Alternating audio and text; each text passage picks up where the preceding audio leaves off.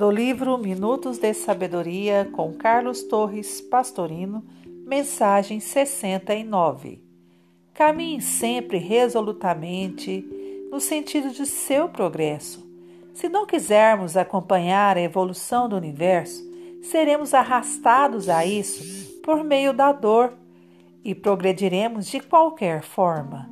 Então, siga à frente voluntariamente e não dê ouvidos ao caluniador. Siga à frente e deixe que os caluniadores fiquem falando sozinhos. Caminhe resolutamente no sentido do seu progresso e nenhuma voz malévola chegará a seus ouvidos.